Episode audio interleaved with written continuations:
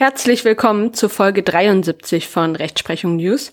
Besprochen wird das Urteil vom Amtsgericht Köln vom 19. Juli 2022 mit dem Aktenzeichen 203 C 199 aus 21. Ich suche ja bewusst Urteile heraus, die sowohl für das Staatsexamen, und zwar sowohl für das erste als auch das zweite Examen, als auch die Praxis relevant sind, weil ihr Zuhörer dieses Podcasts aus allen Alters- und Berufsschichten kommt und zwar auch ziemlich gleichmäßig verteilt zwischen Studenten, Referendaren und Berufstätigen. Dieses Urteil heute hier erfüllt diesen Anspruch an meine Entscheidungsauswahl aber noch einmal in besonderem Maße.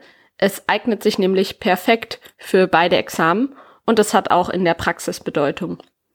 Die Relevanz für die Praxis besteht vor allem in der juristischen Fragestellung. Der Sachverhalt als solcher kommt so auch häufiger vor, aber nicht in dieser Extremform wie hier mit solch hohen Wertsteigerungen.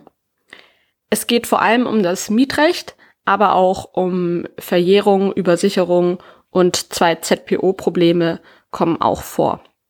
Und es handelt sich um einen sehr kuriosen Sachverhalt. Deshalb hat der Fall auch in der normalen, also nicht juristischen Presse Beachtung gefunden, zum Beispiel in der ARD Tagesschau. Und das erhöht natürlich auch immer noch die Chance, dass sich Prüfer dieses Falls annehmen. Was war genau der Sachverhalt? Vereinfacht zusammengefasst ging es darum, ob nach dem Ende eines 60-jährigen Mietverhältnisses über eine ganz normale Wohnung die Kaution von 409 Euro wieder nur zurückverlangt werden kann oder aber stolze 115.000 Euro. Den letzteren Betrag von 115.000 Euro forderte nämlich die Tochter der verstorbenen Mieter als Erbin ein. Die beiden verstorbenen Eltern der Klägerin waren die Mieter denn Hintergrund war, dass in dem Mietvertrag aus dem Jahr 1960 festgelegt war, dass die Vermieterin, das ist eine Wohnungsgesellschaft, die Kaution in Höhe von damals 800 D-Mark, das sind umgerechnet 409 Euro, nicht wie oft üblich auf ein Sparkonto einzahlt, sondern sie durfte die Kaution treuhänderisch in Aktien anlegen, was sie auch machte. Der Mietvertrag legte weiter fest, dass nach Ende des Mietverhältnisses nach Wunsch der Vermieterin die Aktien oder der Nominalwert von 800 D-Mark auszuzahlen sind. Falls die Vermieterin sich für die Aktienauszahlung entscheidet, sollte sie laut Mietvertrag ihre Zustimmung zur Herausgabe durch die durch den Treuhänder erteilen, weil die Aktien ja treuhänderisch angelegt worden sollten. Deshalb forderte die Klägerin hier auch eigentlich nicht die Zahlung von 115.000 Euro von der Vermieterin, wie es oft fälschlich oder verkürzt wiedergegeben wurde, sondern sie forderte von ihr Zustimmung zur Auszahlung von 115.000 Euro durch die, durch den Treuhänder. Bei einem Umzug in eine andere Wohnung der Vermieterin wurde die Kaution im Jahre 2005 dann umgeschrieben. Zwar wurde bei diesem Umzug ein neuer Mietvertrag zwischen den verstorbenen Eltern und der Vermieterin geschlossen. Dieser neue Mietvertrag sah aber ebenfalls eine Mietsicherheit von 409 Euro vor, was eben den 800 D-Mark entspricht. Die Sicherheit sollte von dem bisherigen Mietvertrag übertragen werden. Über die Jahre zahlte die Vermieterin immerhin die Aktiendividenden an die Mieter aus. Das waren bis 2017 auch rund 6000 Euro. Diese Auszahlungen wurden dann mit der Miete verrechnet. 2018 endete dann der Mietvertrag. Die Aktien wollte die Vermieterin zum Vertragsende aber nicht herausgeben. Sie berief sich darauf, dass ihr nach dem Vertrag ein Wahlrecht zusteht. Sie wollte deshalb lediglich 409 Euro an die Erbin der Mieter auszahlen. Das Amtsgericht Köln gab der Erbin der Mieter Recht. Der Klägerin steht ein Herausgabeanspruch zu. Der Herausgabeanspruch hat seine Rechtsgrundlage im Mietvertrag beziehungsweise auch in der Sicherungsabrede. Zwar sind früher an sich nur Sparanlagen als Sicherheit zulässig gewesen, doch hat sich nach Ansicht des Gerichts der Vertrag beim Umzug im Jahre 2005 erneuert. Bis zum Jahr 2001 musste die Mietkaution allerdings immer auf ein Sparbuch angelegt werden. Erst seitdem ist es gesetzlich zulässig, dass Mieter und Vermieter eine andere Anlageform vereinbaren. Zum damaligen Zeitpunkt der Vertragserneuerung im Jahr 2005 war es damit schon zulässig, dass Mieter und Vermieter eine andere Anlageform für die Kaution vereinbaren. Soweit der damalige Mietvertrag ein Wahlrecht der Wohnungsgesellschaft vorsah, ist dieses Wahlrecht wegen der Regelung des Paragraphen 551 BGB zur Begrenzung und Anlage von Mietsicherheiten unwirksam, so das Amtsgericht Köln. Das Gesetz sieht nämlich in Paragraph 551 Absatz 3 Satz 3 BGB vor, dass Erträge aus der Mietsicherheit unabhängig von der gewählten Anlageform dem Mieter zustehen. Von dieser Vorschrift abweichende Vereinbarungen sind nach Paragraph 551 Absatz 4 BGB unwirksam. Eine Wahlfreiheit des Vermieters, die Kaution in Geld oder in Form der Aktien zurückzugeben, ist also nicht zulässig. Andernfalls könnten die Vermieter Rosinenpickerei betreiben und etwaige Kursverluste durch Herausgabe der Aktien auf die Mieter abwälzen. Zu den Erträgen der hier gewählten Anlageform, die eben dem Mieter zustehen, zählen nicht nur die ausgezahlten Dividenden, sondern auch etwaige Kursgewinne. Die Vermieterin muss daher die Aktien herausgeben und kann sich nicht auf ihr Wahlrecht berufen. Obwohl die Norm des Paragraphen 551 BGB im Jahr 1960 noch nicht existierte, sei die Vorschrift aufgrund des neu geschlossenen Mietvertrags von 2005 anwendbar. Die Beteiligten hätten einen völlig neuen Mietvertrag geschlossen, aber insbesondere die Übertragung der Mietsicherheit und bestimmter Regelungen aus dem alten Mietvertrag vereinbart. Wichtig ist auch die teilweise Unwirksamkeit einer Mietkautionsvereinbarung, hier des Wahlrechts, berührt auch nicht die Pflicht zur Herausgabe der gesamten Mietsicherheit, inklusive des überhöhten Teils nach Beendigung des Mietverhältnisses. Das Gericht stützt sich daneben auch darauf, dass aber jedenfalls der Rechtsgedanke des Paragraphen 551 BGB in der heute gültigen Fassung gilt.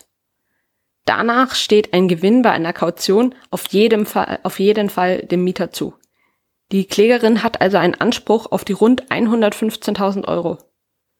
Durch die bloße Zahlung der Beklagten in Höhe von 409 Euro ist deshalb noch keine vollständige Erfüllung im Sinne des Paragraphen 362 Absatz 1 BGB eingetreten. Das Gericht spricht dann auch noch die Frage einer möglichen eventuellen nachträglichen Übersicherung an. Nach Paragraph 551 Absatz 1 BGB darf die Mietkaution drei Monatsmieten nicht übersteigen. Die Regelung des Paragraphen 551 BGB gab es im Jahr 1960 so noch nicht das Gericht lässt die Frage der Übersicherung aber offen, da eine nachträgliche Übersicherung nur zu einem Herausgabeanspruch des drei Monatsmieten übersteigenden Teils der Mietsicherheit führt. Der Anspruch auf Herausgabe der Mietsicherheit aus der Sicherungsabrede ist ebenfalls auch nicht verjährt. Dieser Anspruch unterliegt der regelmäßigen dreijährigen Verjährungsfrist, gemäß den Paragraphen 195, 199 BGB, die noch nicht abgelaufen ist. Der Anspruch auf Herausgabe der Aktien wird erst nach Beendigung des Mietverhältnisses, nicht jedoch vor einer ordnungsgemäßen Rückgabe der Mieträume fällig. Der Anspruch ist erst nach Ablauf einer angemessenen Abrechnungsfrist, also jedenfalls nicht früher fällig. Hiernach hat die Verjährungsfrist nach 199 Absatz 1 BGB frühestens am 1. Januar 2019 zu laufen begonnen, da das hier streitgegenständliche Mietverhältnis Verhältnis zum 31. Mai 2018 wirksam beendet wurde und die Mieträume im selben Zeitpunkt ordnungsgemäß an die Vermieterin zurückgegeben wurden. Der Anspruch auf Herausgabe der Aktien entstand somit frühestens kurz nach dem 31. Mai 2018. Die Verjährungsfrist ist noch nicht abgelaufen, weil sie nach Paragraph 201, äh 204 Absatz 1 Nummer 1 Variante 1 BGB durch Klageerhebung seit dem 21. Dezember 2021 gehemmt worden ist. Zwar setzt die Erhebung der Klage gemäß 253 Absatz 1 ZPO grundsätzlich die Zustellung der Klage an den Beklagten voraus, allerdings kommt es gemäß 167 ZPO ausnahmsweise auf den Zeitpunkt des Eingangs der Klage bei Gericht an, wenn die Zustellung demnächst erfolgt. Und das ist hier eindeutig der Fall, da die Klage der Beklagten Mitte Januar 2022 zugestellt worden ist. Übrigens, was den genauen Inhalt des Auszahlungsanspruchs belangt, hat sich das Gericht auch geäußert. Soweit die Klägerin die Beklagte eben der vertraglichen Konstruktion aus dem Jahr 1960 folgend nicht unmittelbar auf Herausgabe der Aktien, sondern nur auf Zustimmung zur Herausgabe durch den Treuhänder in Anspruch genommen hat, besteht nach Auffassung des Amtsgerichts Köln ein derartiger Zustimmungsanspruch.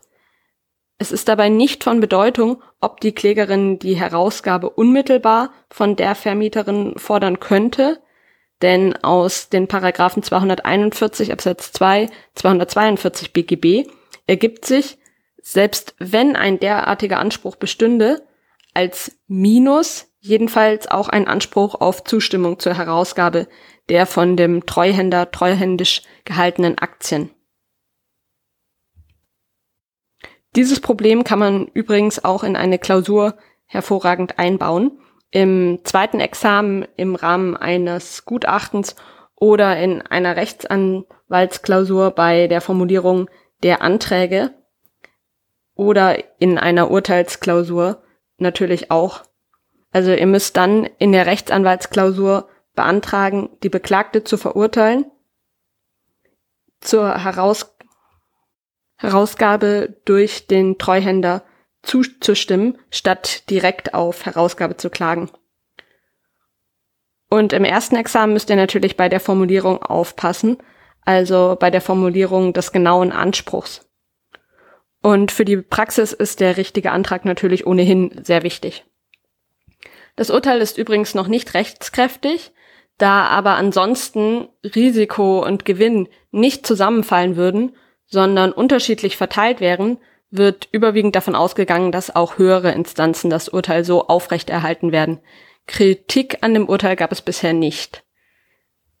Wichtig ist, dass das Urteil bedeutet, dass die Regelung des Paragraphen 551 BGB es dem Vermieter sogar auch erlaubt, Verluste durch Herausgabe der Aktien auf den Mieter abzuwälzen. Das ist dann die Kehrseite für den Mieter.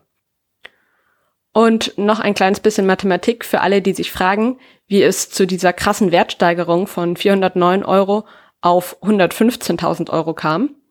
Der Zeitraum von 1960 bis 2021 zur Klage ist ja recht lang und daher waren im Durchschnitt nur nur allerdings in Anführungszeichen, weil es für heutige Verhältnisse trotzdem sehr hoch ist, eine Jahresrendite von rund 9,7 Prozent pro Jahr mit Zinseszins nötig. Mitzunehmen aus dem Urteil ist, dass ein Wahlrecht des Vermieters, ob er ein in Aktien angelegte Kaution in Aktien oder den Nominalwert herausgibt, gegen Paragraph 551 BGB verstößt. Der Vermieter kann also keine Rosinen picken. Die Mietsicherheit steht unabhängig von der gewählten Anlageform dem Mieter zu. Und davon abweichende Vereinbarungen sind unwirksam. Und dann ganz zum Schluss noch drei kurze Hinweise. Auf der Seite www.examenerfolgreichshop.myshopify.com findet ihr Smartphone-Hüllen, T-Shirts und vieles weitere mit der Aufschrift Lawsome, Hemmung kenne ich nur bei Verjährung und ähnlichem. Dort findet ihr neben besonderen Laptoptaschen, Handyhüllen, T-Shirts, Hoodies, Beanies, auch Badetücher, Trinkflaschen, Tassen, Mauspads und Schürzen und vieles mehr. Auf vielen der Qualitätsartikel finden sich lustige Jurasprüche und auf auch viele andere schöne Designs, die eure Affinität zum Recht ausdrücken. Schaut da auf jeden Fall vorbei. Am besten jetzt direkt. Die Artikel eignen sich auch hervorragend als Geschenk. Einen Link findet ihr in der Beschreibung zum Podcast zu dieser Folge. Die Einnahmen gehen ausschließlich in die Kosten für den Podcast. Wenn ihr also für euch oder als Geschenk für jemand anderen ein neues Mauspad holt, ist das zugleich die beste Art, den Podcast zu unterstützen. Und zweitens würde ich mich freuen, wenn ihr den Podcast weiterempfehlt. Damit helft ihr euren Freunden. Und drittens würde ich mich auch über eine Bewertung des Podcasts freuen. Das hilft mir wiederum und dem Podcast sehr weiter. Ich bedanke mich für eure Aufmerksamkeit und bis bald.